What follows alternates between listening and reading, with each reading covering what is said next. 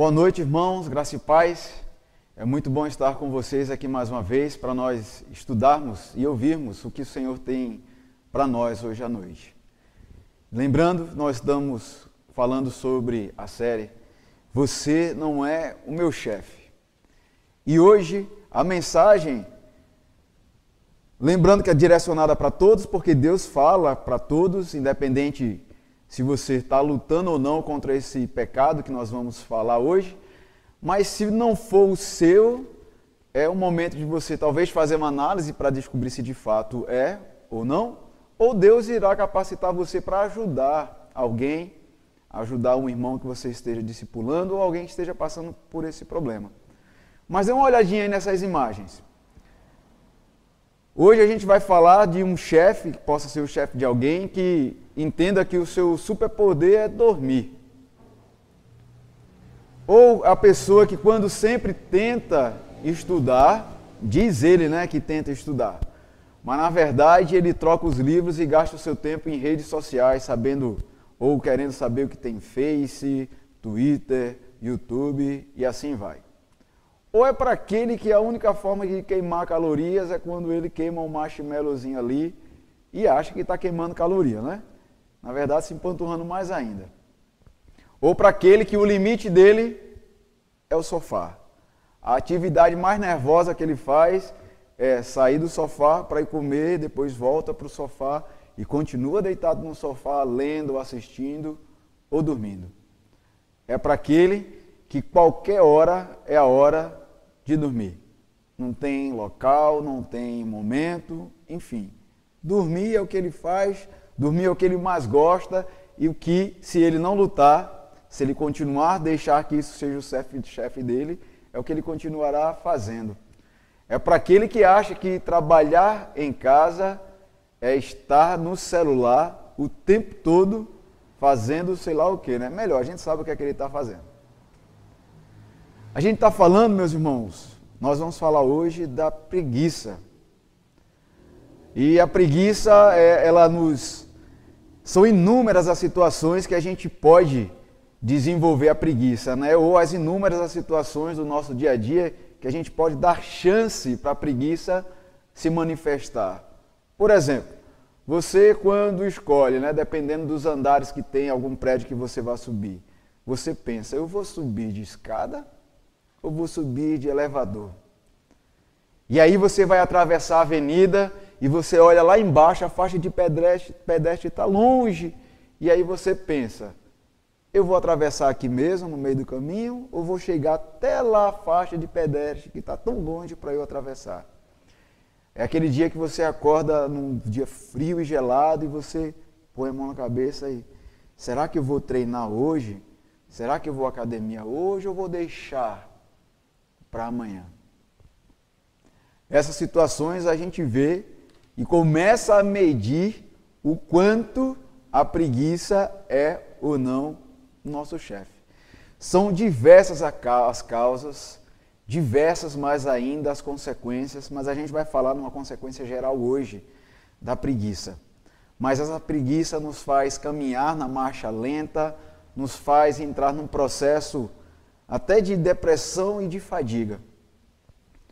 E quando a gente olha para o preguiçoso, é interessante a gente ver que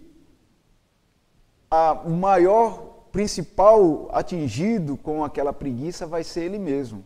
Mas, ainda assim, o preguiçoso ele omite de fazer o bem ao próximo. O maior atingido é ele, mas ainda assim ele omite de fazer o bem ao próximo. Ou seja, em determinado momento em determinada situação, a sua preguiça deixa de afetá-lo e afeta ao próximo. Tem um professor da PUC do Rio que ele definiu o preguiçoso da seguinte forma: O preguiçoso não é solidário nem construtivo. Não é outra coisa senão um parasita que espera que os outros façam as coisas por ele. Este é o preguiçoso. Quando a gente pensa na preguiça, a gente quer diminuir este pecado. Não é um pecado tão levado a sério, não, por alguns de nós, ou talvez pela maioria. Pode ser talvez porque a preguiça ela não é um pecado de cunho moral, como por exemplo, nós já vimos, a imoralidade. Ou não é um pecado, como Azaf pregou semana passada, como medo, que se chegar ao ponto extremo pode te paralisar ou a te levar a ter depressão ou alguns desses conhecidos transtornos hoje, como por exemplo medo de sair à rua ou ter uma uma sensação de que está sempre perseguido. Não. O medo parece que, a preguiça parece que foi escanteada.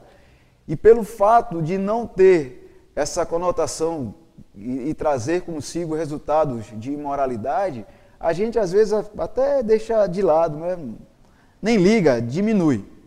A questão aqui que a gente vai abordar não é de pecadinho ou pecadão ou de consequência. A questão é: preguiça é pecado. Sendo a preguiça pecado e apontado na Bíblia, condenado pela palavra de Deus, a gente tem que lutar contra a preguiça. Quer ver um exemplo da preguiça ser escanteada? Eu, de algumas dessas igrejas que eu já passei, eu já vi irmãos serem disciplinados por em alguma determinada denominação porque cortou demais o cabelo, outro porque brigou no jogo de futebol, mas eu nunca vi um irmão sendo disciplinado porque é preguiçoso. Eu nunca vi um irmão que é foi disciplinado ou chamado a atenção porque ele não está exercendo o seu dom e o seu talento.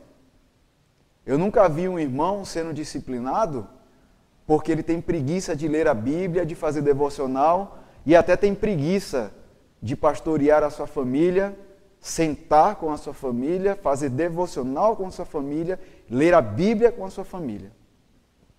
Nunca vi. Por que será? Porque, infelizmente, na nossa mente, a preguiça parece que não é um pecado e que o peso do pecado não está também sobre a preguiça. Ou que o Senhor Jesus também ele não morreu para vencer a preguiça.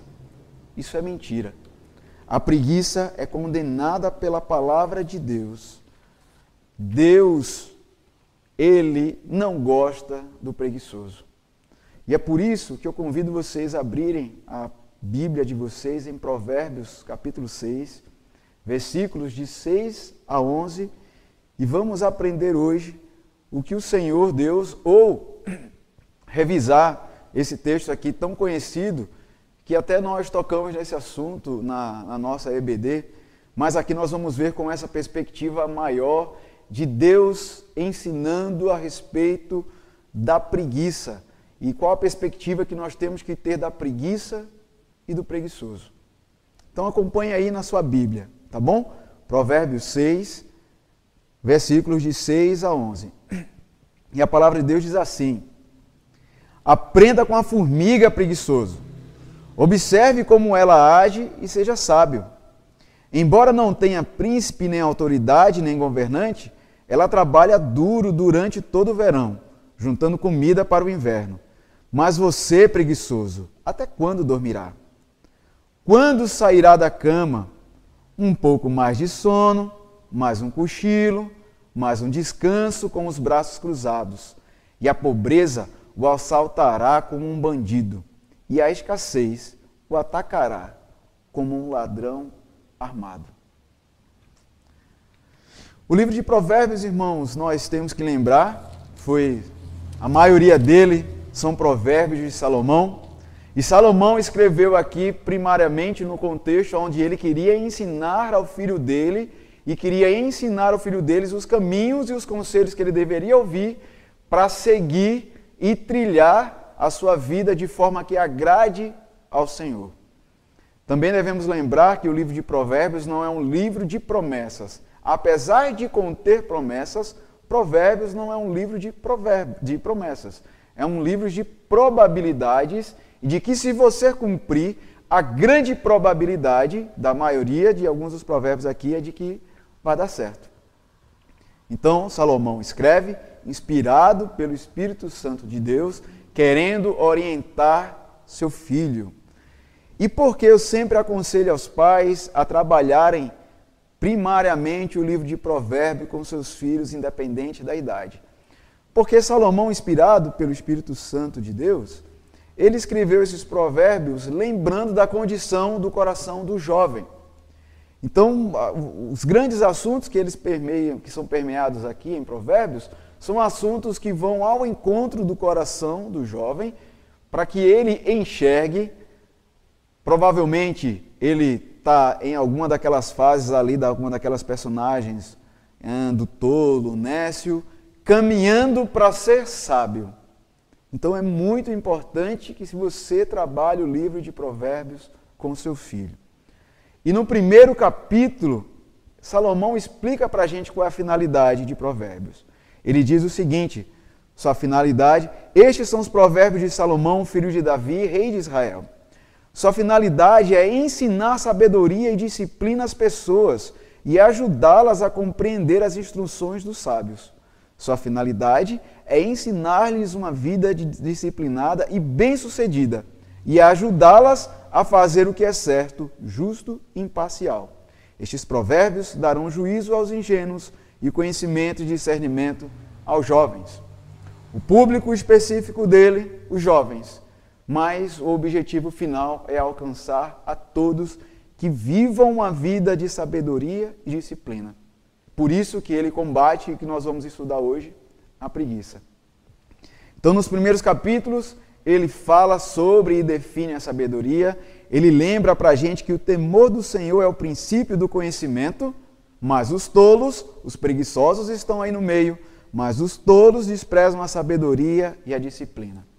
Ele transmite conselhos dos pais, ele fala os benefícios da sabedoria, demonstra confiança no Senhor, dá mais conselhos sábios de um pai, fala da mulher imoral, ou seja, ele já lembra aqui no livro de Provérbios para os jovens e para todos os que querem trilhar o caminho da sabedoria, que devem se apartar e fugir da imoralidade, e chega aqui no nosso capítulo 6 e traz lições para a vida diária. Lembrem-se que antes dele falar aqui do preguiçoso, lá no capítulo 4, ele já tem lembrado para o filho dele aquilo que nós vimos na primeira, na primeira pregação dessa série Acima de todas as coisas, guarde o seu coração, pois ele dirige o rumo da sua vida.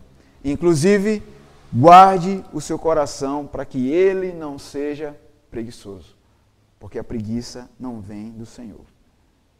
Diante desse contexto, eu queria que você gravasse no seu coração, e crianças, vocês aí ó, já tem mais um lugar para começar a preencher. Eu já sei que vocês já preencheram ah, quais as perspectivas ali de, de, de um preguiçoso, quais dos exemplos são exemplos do preguiçoso. Chegou o momento de você anotar o que a gente vai gravar em nosso coração, uma frase que vai tentar sintetizar o que a gente vai falar hoje durante todo o nosso ensino. A sabedoria divina nos protege da pobreza, da preguiça.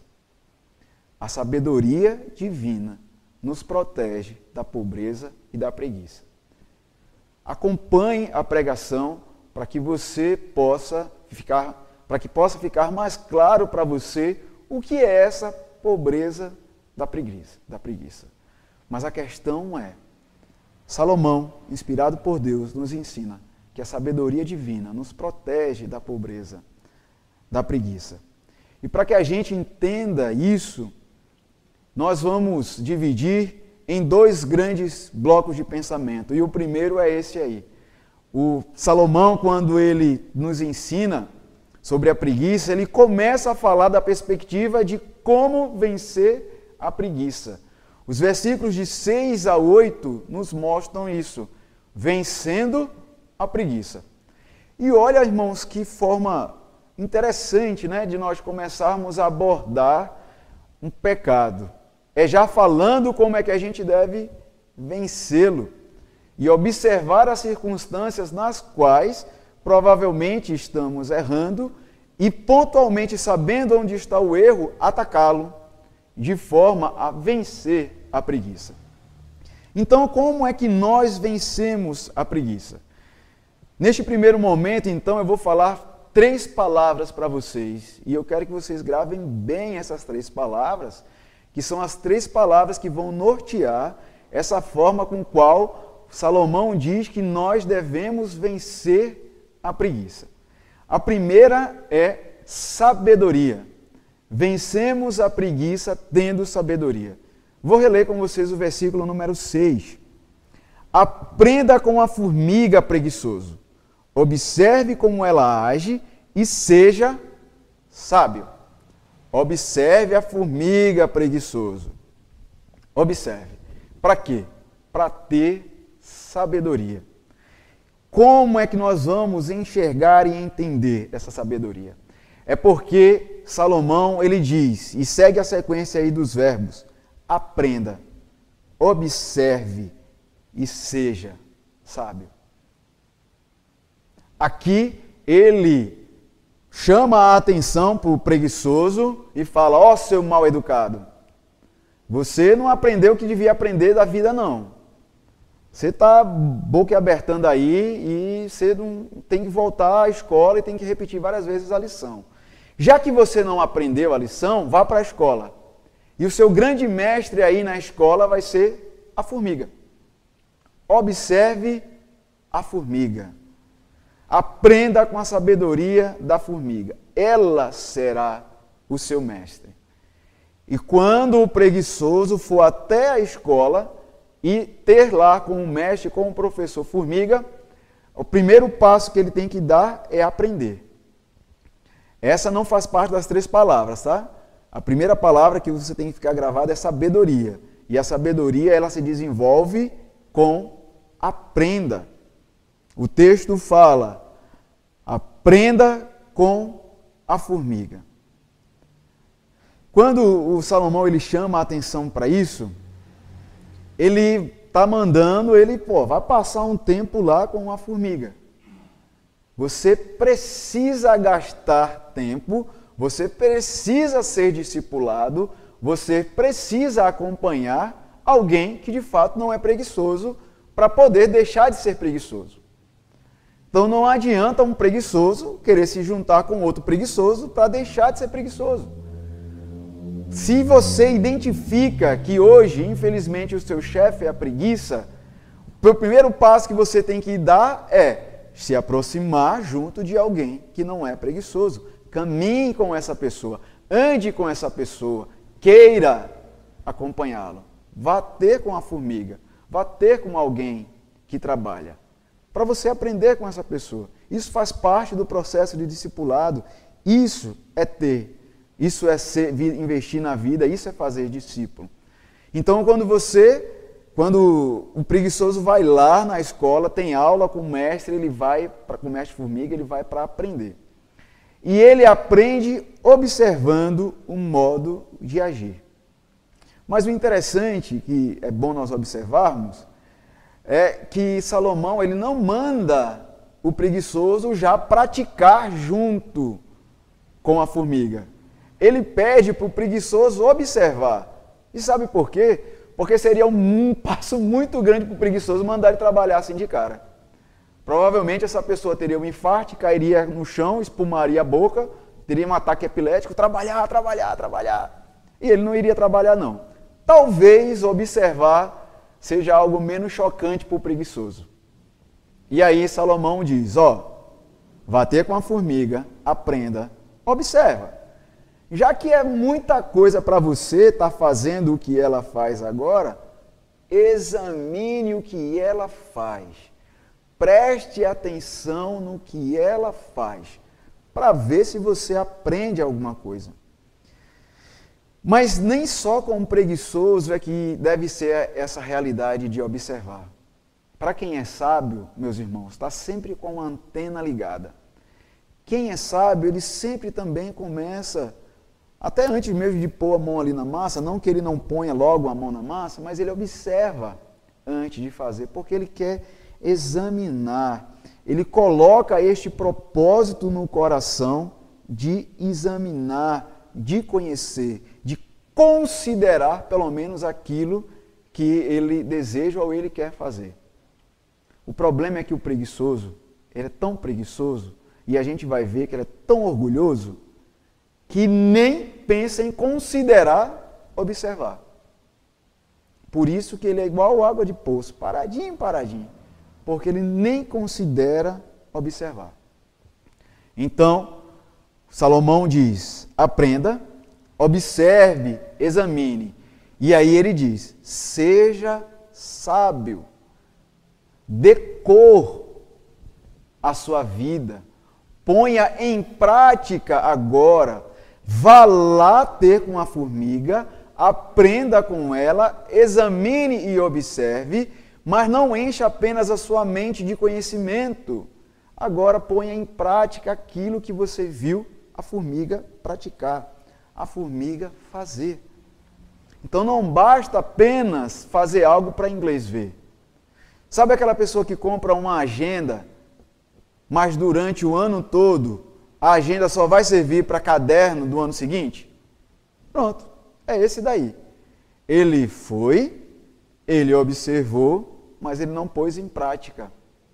Ele não foi sábio. Meus irmãos, olha que interessante. Por que o primeiro conselho para vencer a preguiça que Salomão dá é seja sábio, a sabedoria? Porque, meus irmãos, ele já tinha falado lá atrás que o princípio da sabedoria é temer a Deus.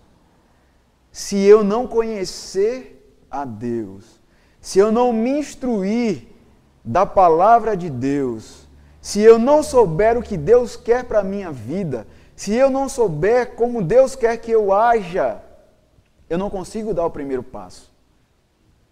Por isso que nunca o primeiro passo para um cristão é fazer o que dá na telha ou seguir o rumo do seu próprio coração. Não, não, não, não é isso.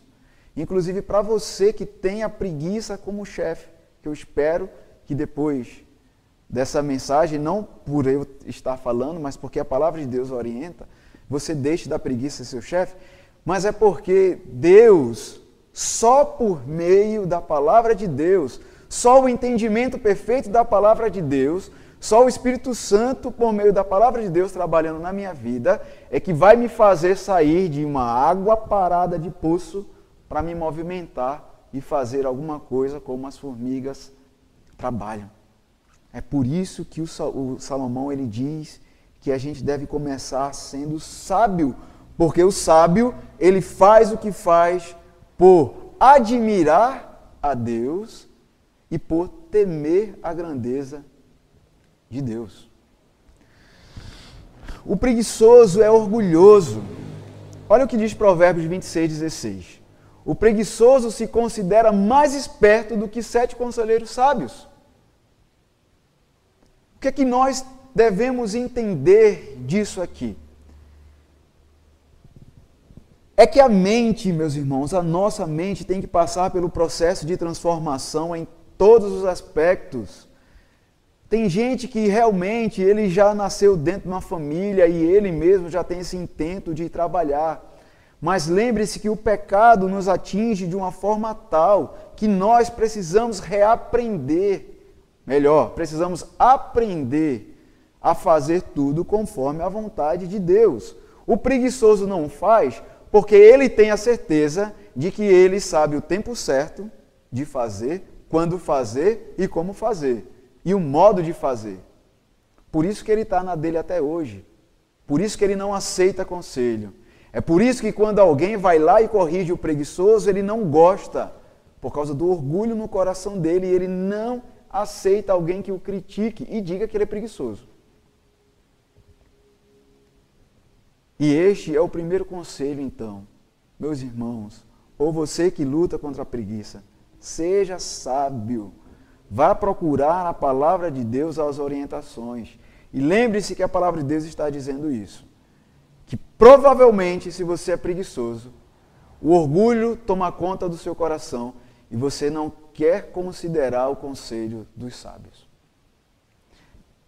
Sabedoria, segunda palavra que você deve memorizar para vencer a preguiça, diligência. E o que é diligência? Diligência é aplicação constante em negócio de qualquer tipo, é um esforço constante para realizar o que é realizado. Esforço do corpo ou da mente sem atraso ou preguiça desnecessários, devida atenção. Por isso que a fotinha aí tá esse menininho com o cérebro dele, ó, malhando, porque quem é diligente não para. Talvez ele não esteja fazendo esforço físico, mas a mente dele sempre está pensando como ele vai fazer o melhor. Talvez ele não esteja fazendo agora, mas ele é tão diligente, ele é tão esforçado, ele quer fazer tanto para agradar a Deus aquilo lá, que a mente dele sempre procura como eu posso fazer isso melhor para Deus. Isso é que é ser diligente. E onde a gente encontra isso no exemplo do nosso texto? Olha aí o versículo 7. Embora não tenha príncipe nem autoridade, nem governante, ela traba... É, embora ela não tenha príncipe nem autoridade nem governante. E o que é que isso mostra para a gente? Primeiro, ela não precisa ser fiscalizada. É o que no exército a gente chamava de disciplina consciente. Ela sabe que tem que fazer ou faz se ninguém está cutucando ela. E o preguiçoso, ele, pelo contrário, ele precisa ser cutucado. E, e ele, para não ser cutucado, para não receber essas cutucadas, ele começa a dar desculpa.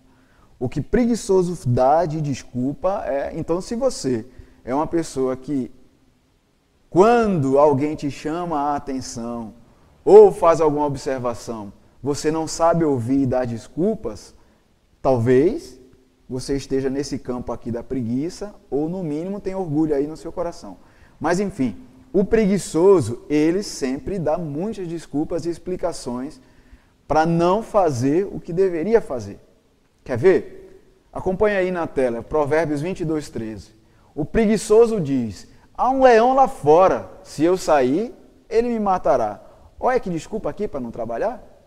Ah, se eu sair, eu vou morrer. Por isso eu vou ficar aqui em casa, na rede, sombra e água fresca. Vou evitar a fadiga. E aí, inventa N desculpas. O que não vai faltar são desculpas e desculpas criativas. Olha mais uma desculpa aqui do texto de Mateus 25, 24 a 25. E aqui é na parábola dos talentos. Por último, o servo que havia recebido um talento veio e disse: Olha desculpa velha. Eu sabia que o Senhor é um homem severo, que colhe onde não plantou e ajunta onde não semeou. Tive medo de perder o seu dinheiro, por isso escondi na terra. Aqui está ele. Desculpa, na ponta da língua tem uma desculpa. Eu me lembro como se fosse hoje. Eu acho que eu já contei, mas eu volto a contar porque é com as minhas crianças e aquilo lá me chamou muita atenção. Nos clubes bíblicos que eu tinha, uh, que eu tinha aqui, a, a, gente liderava lá na igreja em, em, São José dos Campos, a gente trabalhava com material do Palavra da Vida e tinha uma, o diário de hora silenciosa. E todo o CB a gente se juntava e compartilhava o que Deus tinha falado conosco no nosso diário. E aí esse atletazinho lá do, desse clube bíblico, eu olhei para o diáriozinho dele, nove anos.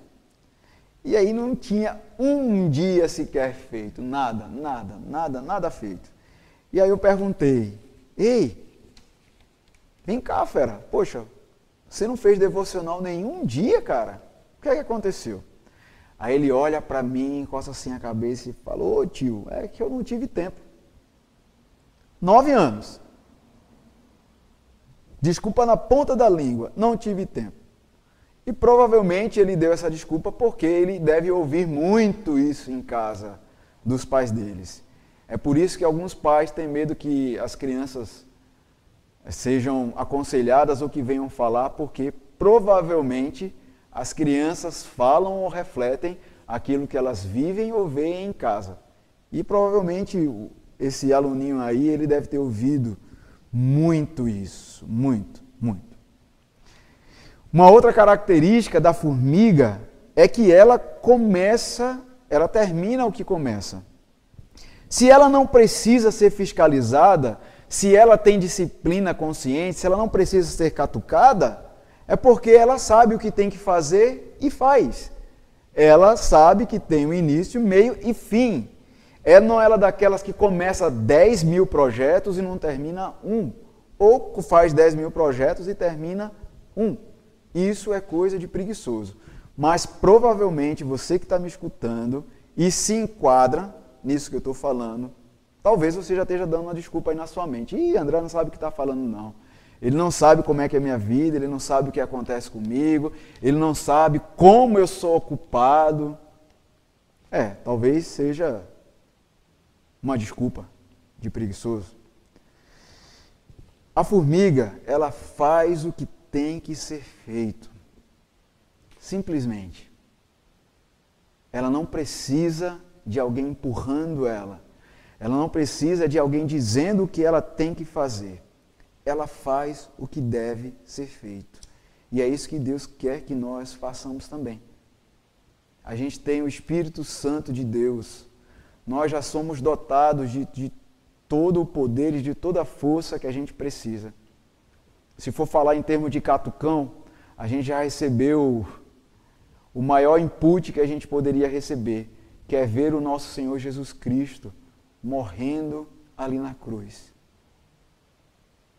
por obedecer ao Pai, sem preguiça alguma, sem moleza alguma. Ele terminou o que começou, fez diligentemente, sem precisar ser empurrado por ninguém, e não inventou desculpa alguma. Porque o Senhor Jesus poderia dizer: Mas eu sou Deus, por que, que eu vou fazer isso? Por que, que eu vou me entregar? Por que, que eu vou sofrer? Por que, que tem que ser agora? Não. Ele veio no tempo certo, ele começou e terminou a boa obra. Sabedoria, diligência, planejamento. Aqui é outra desculpa para o preguiçoso, né? Ah, que eu esqueci, perdão, irmãos. O preguiçoso peca, o preguiçoso pega a comida na mão, mas não se dá o trabalho de levá-lo à boca. Né? Ele começa mas olha, que, olha o indivíduo, mas que preguiça. Pega a comida, mas não se dá o trabalho de levar a boca. Começa a comer, mas não termina a comer. Sabedoria, diligência, planejamento. Versículo 8, aí na tela eu vi que eu coloquei errado. Versículo 8, olha aí, acompanha na sua Bíblia.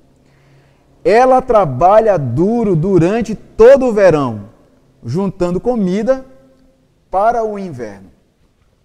E a gente pode observar com isso o planejamento da formiga, porque ela está atenta à situação. A formiga ela conhece o tempo, ela sabe observar as coisas e tem um feeling para saber.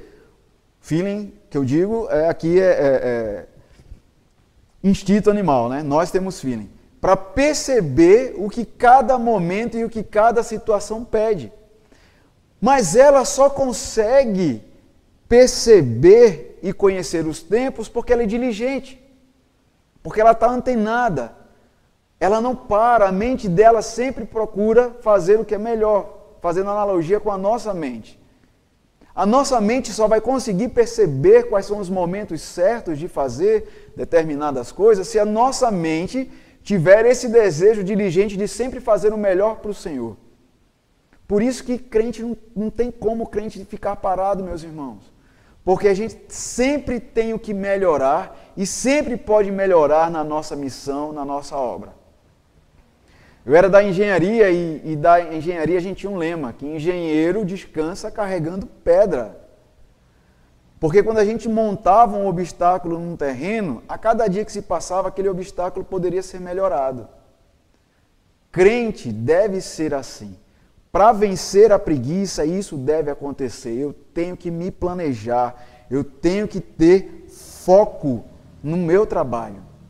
Quando ele fala aqui que ela trabalha dura durante todo o verão, o, o objetivo não é ensinar para a gente o acúmulo de coisas, mas o objetivo aqui é mostrar que nós devemos trabalhar e trabalhar planejado, conhecendo e entendendo os tempos, tendo a mente diligente para perceber aonde eu parei por um instante aquilo para aperfeiçoar e melhorar para depois.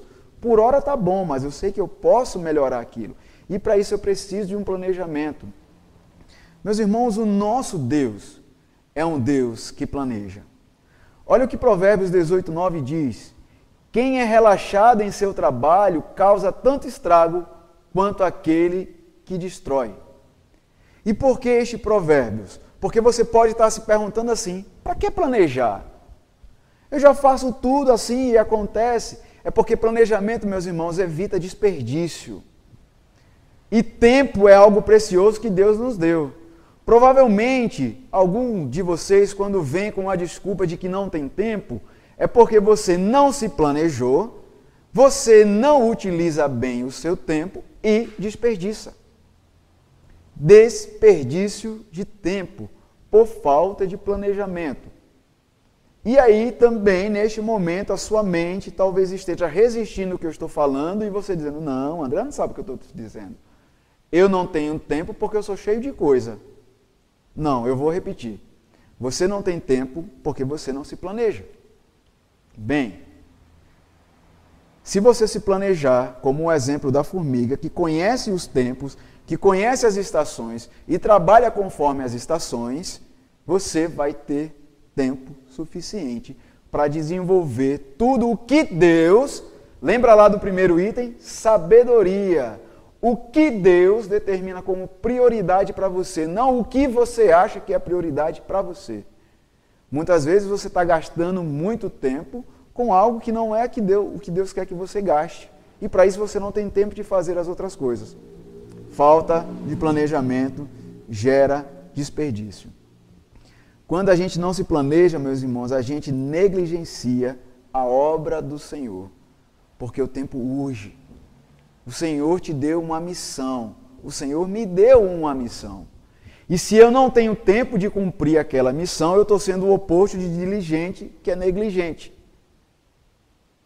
E se você está sendo negligente, você está dizendo para Deus que o que Deus estabeleceu como um propósito para a sua vida não é o importante. O importante é o que você, com a sua sabedoria, determinou o que era importante não o que Deus determinou. E essa cultura invade tanto de falta de planejamento, já se tornou algo tão corriqueiro, que às vezes a gente quer trocar o certo pelo errado. Vamos voltar para o Senhor, o nosso Deus. Meus irmãos, o Senhor ele não precisava ter feito a criação daquela forma, seis dias e descansar no sétimo. Nosso Deus é poderoso. A intenção dele de criar algo, ou na nossa linguagem, um estalar de dedos, ele poderia ter puff, feito tudo. Assim. Mas o que é que Deus fez? Nos ensinando. Faseou, planejou. O plano dele para a humanidade, a mesma coisa. Nós estudamos a Bíblia, o período do Antigo Testamento, aí existe um período intertestamentário, e aí nós vemos o período ah, da presença do nosso Senhor Jesus Cristo e agora o período da igreja e a obra do Senhor se consumindo ao longo deste processo planejado e administrado debaixo da soberania do nosso Deus. Por que você não pode se planejar? Por que você vai dizer para mim que não consegue se planejar? Talvez você não consiga usar um planner, uma agenda eletrônica, mas uma coisa eu sei: Deus lhe dotou do Espírito Santo de Deus. E se ele deu o exemplo da formiga para a gente seguir e a formiga se planeja, é porque eu e você temos condições de nos, de nos planejarmos. Um certo missionário teve num dos lugares que eu morei, e aí ele entrou no meu quarto. E aí quando ele chegou no meu quarto, ele olhou para a minha estante, e aí não é só a minha estante que é assim não, viu? Vou dedurar o do Azaf. O Azaf, a do Azaf também é. E aí ele olhou para a minha estante e viu lá que tinha uma seção só de livros de aconselhamento. Aí tinha livros só de a teologia sistemática. Aí depois era livros só do antigo, só do novo. Aí livros só de hermenêutica, livros só de homilética. Aí ele viu minhas roupas penduradas. E aí eu separo mais ou menos por. Eu não tinha guarda-roupa, estava com uma arara assim pendurada. E as roupas estavam mais ou menos junto das cores lá. E aí, esse irmão da língua grande e solta, ele foi tomar café com outro determinado irmão e foi perguntar se eu tinha toque. Porque as coisas estavam organizadas lá no meu quarto. O certo passou a ser errado.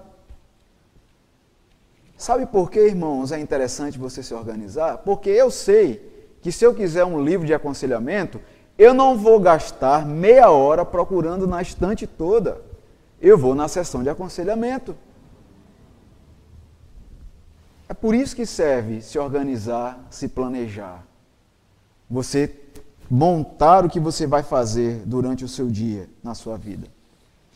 Então, meus irmãos, ah, nós devemos remir o tempo. Nós devemos ficar envergonhados que de Deus dá o exemplo de uma formiga, um ser que não é imagem e semelhança de Deus, para ensinar a um ser que é imagem e semelhança de Deus a um ser racional que pensa. Nós agimos contra nossa razão. E uma formiga que age por instinto foi mestre para ensinar o preguiçoso a como vencer a preguiça. Provérbios 10:5 diz que o que ajunta no verão é filho entendido, mas o que dorme na cega é filho que envergonha. Seja sábio Seja diligente. Planeje. Aprenda a se planejar. Aprenda a usar uma agenda ou qualquer outro método de agenda. Você o que não pode acontecer é você gastar um dia inteiro sem saber o que fazer ou esperando a vida lhe levar. Vá ter com a formiga e vamos aprender todo esse, esse processo que ela nos ensina. Depois de mostrar para a gente como se vence a preguiça, agora Salomão ele muda. Ele, em vez de ser aqui, em lugar de ser bastante didático, em, nos, nos apontando o caminho de vencer a preguiça olhando para a formiga, ele ataca agora o preguiçoso. Mas antes disso, eu quero lembrar para com vocês: a sabedoria divina nos protege da pobreza, da preguiça. A sabedoria divina nos protege da pobreza, da preguiça. E aí Salomão, ele ataca o preguiçoso. Os versículos de 9 a 11 mostram esse ataque ferrenho e feroz dele ao preguiçoso. E o primeiro ataque ele diz o seguinte: Durma menos e trabalhe mais, preguiçoso. Você dorme muito. Olha lá no versículo 9. Mas você, preguiçoso, até quando dormirá? Quando sairá da cama? Na verdade, meus irmãos, ele está apontando para a gente e lembrando para a gente o seguinte: o preguiçoso é, é, é, é tão difícil que ele descansa de nada fazer. Porque se ele não faz nada, ele está descansando do quê? mas ele quer descansar. Olha que pessoa difícil, né? Ele está tá cansado de existir. Está cansado de comer e ficar deitado no sofá ou de mexer com, de cansar os dedos no, no celular. Mas enfim, descansa de nada fazer. Quando ele fala aqui assim, mas você, preguiçoso, até quando dormirá, até quando sairá da cama? Você poderia fazer a seguinte leitura. Mas você, quando é que vai começar a cumprir o seu dever de cristão? Quando você vai deixar de vir para a igreja e só ficar sentado no banco? Quando é que você vai negociar os seus talentos em lugar de enterrá-los? E de quando o Senhor Jesus voltar e prestar contas da sua e da minha vida, você vir com a desculpinha esfarrapada diante do Senhor e dizer para ele: Mas eu fiquei com medo. Quando ele fala, mas você, preguiçoso, até quando dormirá? Quando sairá da cama? Salomão está nos inquirindo e dizendo: quando você, marido, vai se esforçar para fazer as suas atribuições de marido?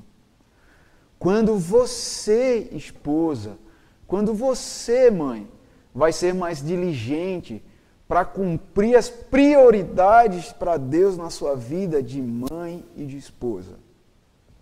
Não são as prioridades que você acha que deve ter. Eu estou sempre frisando nisso, meus irmãos, porque eu sei que a sua mente vai vir para mim com uma desculpa de que sua vida é muito cheia e eu não sei o que eu estou falando. E eu reitero, a sabedoria que você deve medir isso não é a sabedoria que você acha, mas é a sabedoria da palavra de Deus que diz qual é a sua função, qual o seu propósito e qual é o seu dever no estágio da sua vida que você vive hoje. Quando ele fala, até quando você dormirá, ele está dizendo para a gente, até quando você vai adiar de ser um servo na medida que o Senhor quer que você seja? Até quando você vai deixar e afastar as oportunidades para você ter um futuro próspero? Até quando? Até quando isso vai acontecer? Durma menos, haja mais, trabalhe mais. Então, para preguiçoso, para de dormir, levanta, levanta e vai. Depois, o segundo ataque que ele faz é: faça logo o que tem que ser feito. Olha o versículo 10. Aí o preguiçoso diz: um pouco mais de sono, mais um cochilo, mais um descanso com meus braços cruzados. Deixa eu ficar aqui na rede, balança lá para mim. Eu estou até sem força para balançar a minha rede. Se puder, até trago uma aguinha na minha boca. Deixa eu ficar aqui mais um bocadinho. Amanhã eu termino. Amanhã eu faço. Quando ele fala isso, ele está só reiterando essas desculpas. E aqui nessas desculpas, a gente lembra algo que também nós já falamos na nossa EBD: procrastinação. Deixar para depois aquilo que eu posso fazer agora. E quando eu deixo de fazer agora e quando eu deixo para fazer depois, aí eu venho de novo com aquelas desculpinhas ridículas que expõem o preguiçoso ao ridículo. As desculpas frívolas deles o expõem ao ridículo. Porque a gente sabe que ele está procrastinando. E a resposta e a solução para o problema do preguiçoso na sabedoria do preguiçoso, a solução e a resposta para a preguiça dele é dormir. Mais. Mais um cochilinho, mais um cadinho de sono, mais um descanso com os bracinhos cruzados. É a desculpa do preguiçoso. Mas a gente já falou sobre desculpas, eu não vou estar falando de novo isso não. Mas nesse ponto, queridos, o que eu quero que você preste bem atenção e está aqui naquele aspecto de novo de mostrar o, o, o, a seriedade desse pecado que é a preguiça, é que o pior do preguiçoso nesse momento é adiar a solução de Deus para o pecado dele. Preguiça é pecado. E se você não age, e se você não se levanta, e se você só deixa para depois, você está adiando a solução para o seu pecado. Você está dizendo para mim, melhor, dizendo para Deus que você não deve ah, isso a mim, né? Isso vai, você vai prestar contas a Deus. Você está dizendo para Deus que o seu prazer é permanecer no pecado e não agradá-lo saindo do pecado e vencendo a preguiça. Quando se inventa aqueles montes de desculpas e diz que a resposta é descansar mais ainda, é isso que você está dizendo para Deus. Zombando de Deus. Olha aqui, um zombador. Só que talvez você não tenha se atentado isso antes, porque a preguiça não é traição. Preguiça não é adultério, nem preguiça é homossexualismo. Né? Porque se pegar aí um irmão com algum desses pecados, provavelmente vão querer pegar uma pedra e os mais preguiçosos vão querer, eu acho que não, o preguiçoso não vai querer tacar uma pedra na cabeça dele, não, que é muito. Mas ele vai condenar o irmãozinho lá.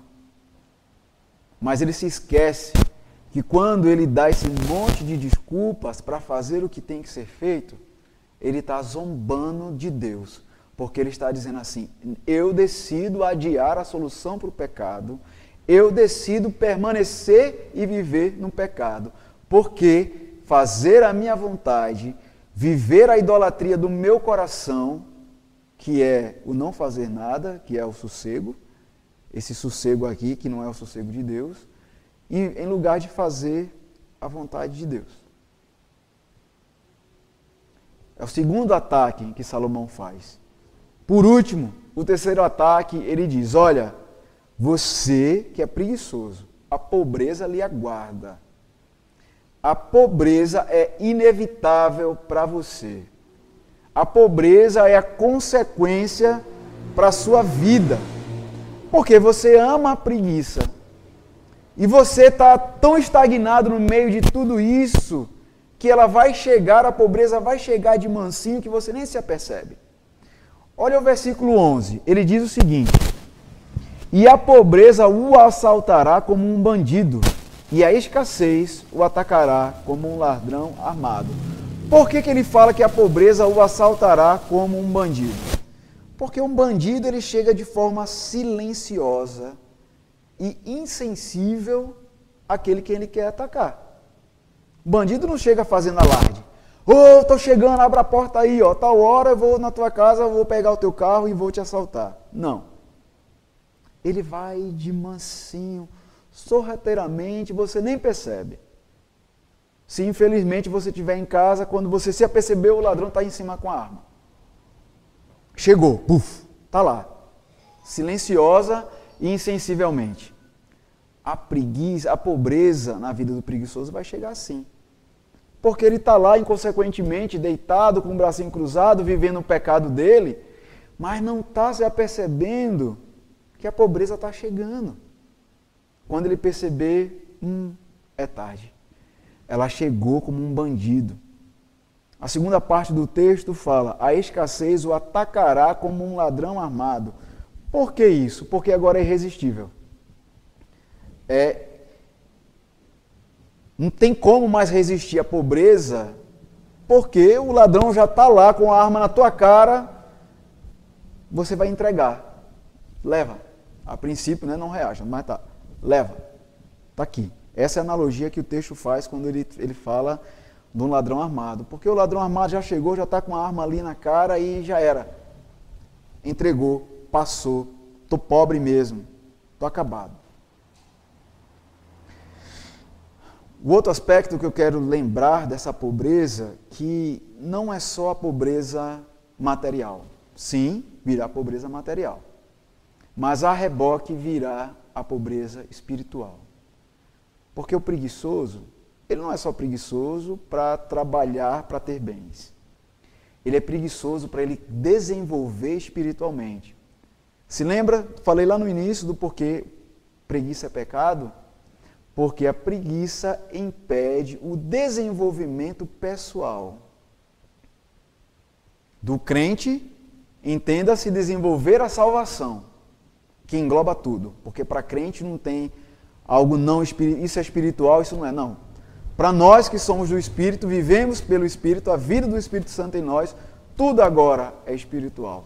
Logo, se você é preguiçoso, vai atingir a sua Bíblia da sua vida dessa forma, tanto a pobreza material quanto a pobreza espiritual. Nítido. Você vai estar tá semelhante a, a, este cara que está aí na, entregue na, no slide. Entregue, largado, espiritual e materialmente. A maioria das vezes, meus irmãos, a grande maioria das vezes, quando a gente começa a discipular ou aconselhar alguém, uma das primeiras perguntas que a gente faz e tenta observar é como é que está a vida espiritual dessa pessoa. E eu me lembro muito bem de uma, uma colega que veio conversar comigo e a mãe dela, que estava passando por uma situação difícil no casamento. E eu perguntei para ela: Como é que está o seu devocional, a sua leitura bíblica? Aí ela se irou. Se lembra? O preguiçoso, ele não aceita conselhos, porque ele vive da sabedoria dele. Ela falou: Ah, por que você já vem logo falando desse negócio de fazer devocional? Como o devocional e ler a Bíblia fosse a salvação em si só não é. Só o fato de você ler mecanicamente ou fazer um devocional por fazer não é a salvação. Mas se você ler a palavra de Deus para reconhecer que é Deus falando contigo, E o devocional é você meditando na palavra do seu Deus. Sim, é a salvação. E muitas vezes a, a situação que você se entrega, se encontra, é por causa da sua pobreza espiritual gerada pela sua preguiça de desenvolver aquilo que Deus manda você desenvolver. Eu falo aqui geralmente, meus irmãos, porque pode existir algum outro fator, como alguma doença, que, ou alguma outra circunstância que realmente tenha dificultado a tua jornada, que talvez não seja a preguiça. Eu estou falando isso porque a maioria dos casos, sim, é a preguiça. Mas isso é algo que você e Deus têm que julgar, é algo entre você e Deus, que deve discernir, que está no seu coração. Eu quero ler para vocês uma lenda, para vocês verem a consequência de um preguiçoso. E está aí a ilustração, essa que é a lenda de um preguiçoso. E o preguiçoso é esse indivíduo que está aí na rede, na, deitado nessa rede. Escuta a história. Diz que era uma vez um homem que era o mais preguiçoso que já viu debaixo do céu e acima da terra. Ao nascer, ele era tão preguiçoso que nem chorou. E se pudesse falar, ele teria dito: Choro não, depois eu choro. Também a culpa não era do pobre foi o pai que fez pouco caso quando a parteira relhou nele. Não cruze as pernas, seu moço. Não presta. Atrasa o menino para nascer. E ele pode crescer. E ele pode crescer na preguiça e manhoso. E ele pode crescer na preguiça e manhoso. E a sina se cumpriu. Cresceu o menino na maior preguiça e fastio.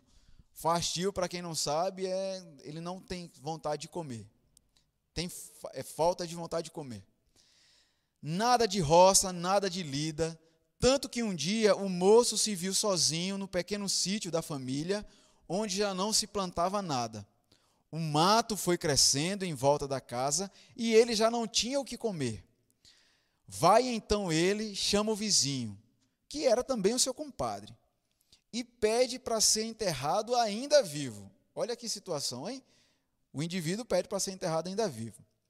O outro, no começo, não queria atender ao estranho pedido, mas quando se lembrou que negar favor e desejo de compadre dá sete anos de azar, ele cedeu.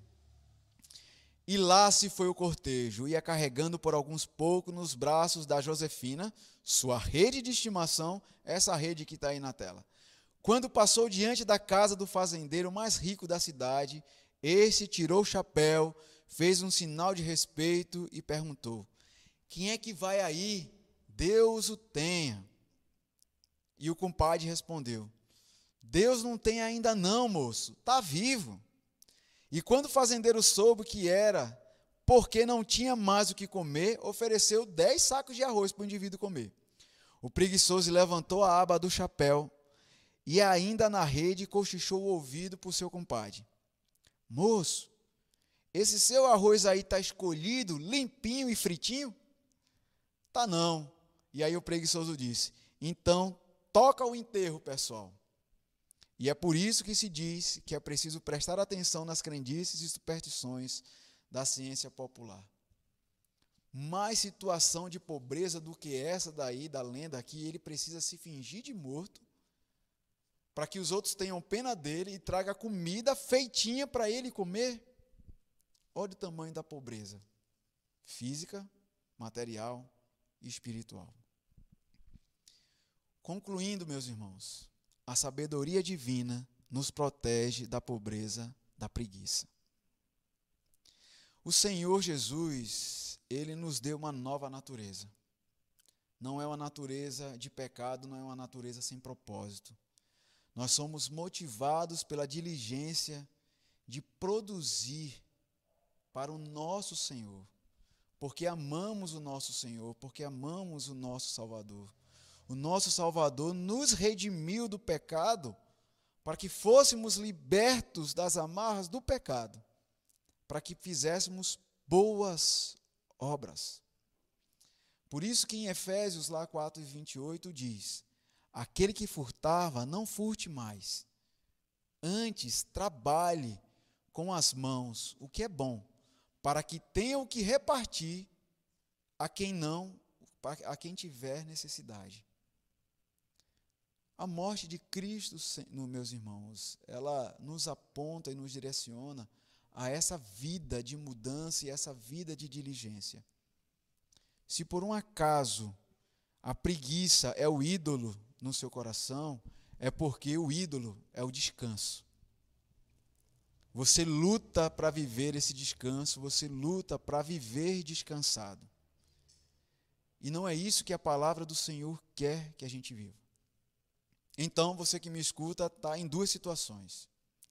Uma delas é: você é cristão e neste momento você percebeu que a preguiça é o seu chefe e o, e, o ídolo no seu coração é o descanso. O que fazer? Lembre-se que o nosso mestre, que o nosso Cristo, ele morreu para que fôssemos libertos disso. Então ele te liberta, ele te capacita, ele te dá força. Creia, não desanime.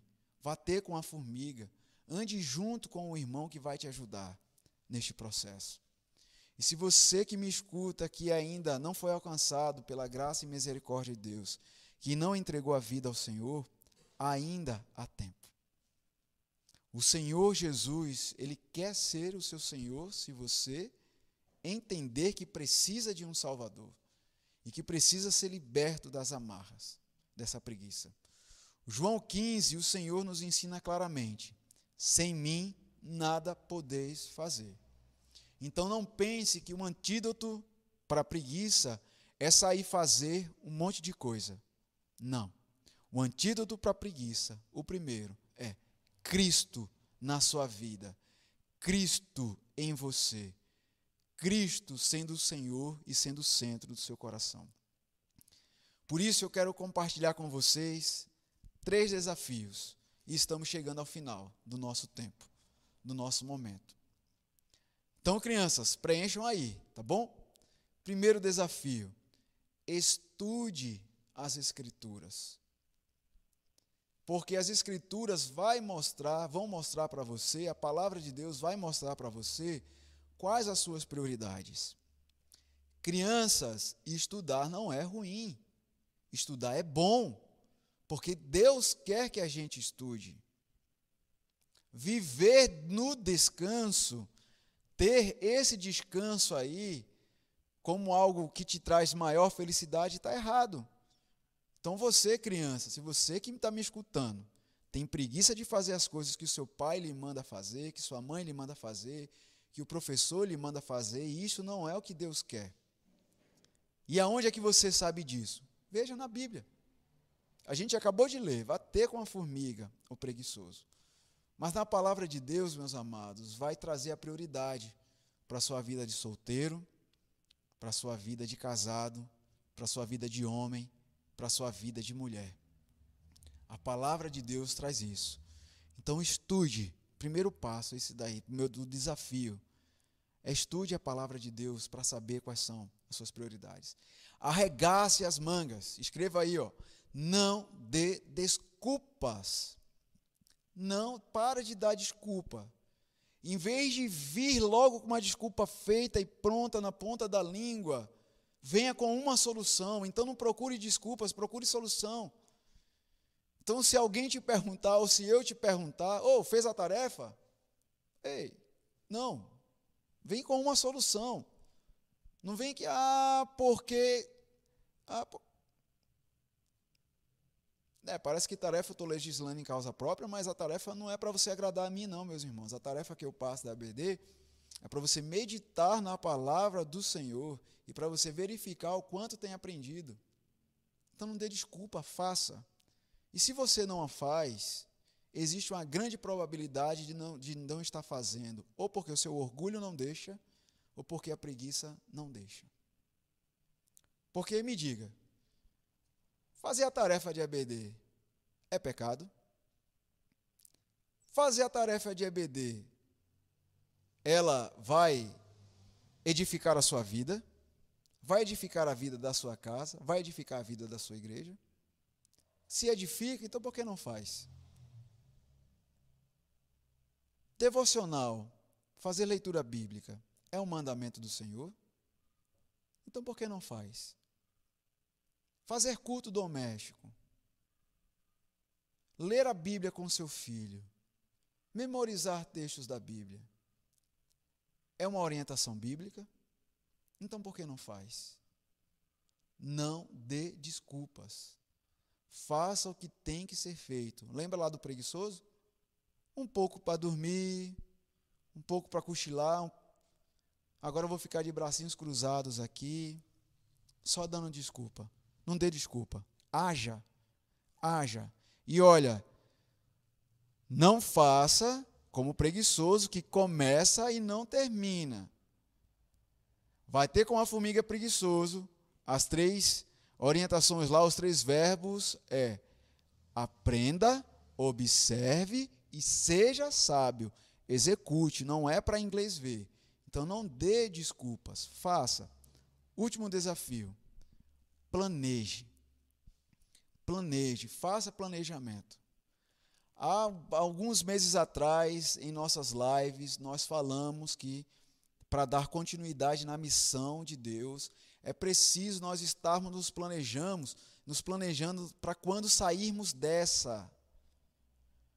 Quando isso tudo passar, veja que a palavra não é quando tudo voltar ao normal, porque nada mais será como antes. Mas quando tudo isso passar, nós temos que saber quando, como vamos voltar. O seu dia de amanhã, você tem que pensar, está pensando hoje, o que, que você vai fazer amanhã. Ou logo quando acordar de manhã cedo, já tem que ter um planejamento, você fazer um check. Tem que planejar. A Deus lhe deu capacidade para planejar. Deus deu o exemplo da formiga, então planeje. Aprenda a usar uma agenda. É o desafio. Se você não sabe usar, Deus te deu a capacidade de aprender. Vá ter com a formiga, vá ter com alguém que saiba usar a agenda e te ensine a usar uma agenda. O que você não pode é ser negligente, desperdiçar tempo, porque desperdiçar tempo é desperdiçar de fazer aquilo que Deus planejou que você fizesse como prioridade para a sua vida. Que motivo último é glorificar Deus, fazendo discípulo e trazendo o reino dele anunciando o reino dele e fazendo a diferença aqui. Que o Senhor Deus, meus irmãos, ele tenha misericórdia de nós cada vez mais. Mas lembre-se, talvez para você vencer a preguiça seja muito difícil, mas Deus está contigo.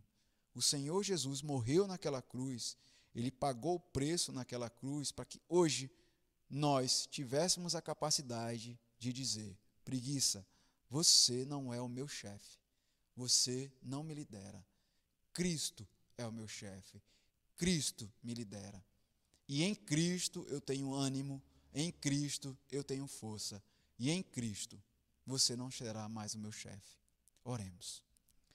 Senhor Deus, muito obrigado, Pai, pela tua palavra.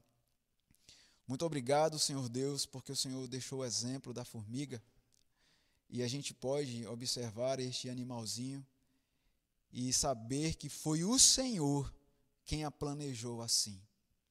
E por meio dessa tua revelação geral, nós entendemos, Senhor Deus, e vemos que o Senhor tem um plano específico para a primazia da tua criação, que somos nós. Muito obrigado, Deus, porque o Senhor se importa conosco ao ponto de nos orientarmos até nessas questões. Muito obrigado por nos lembrar que o Senhor também abomina a preguiça como qualquer outro pecado.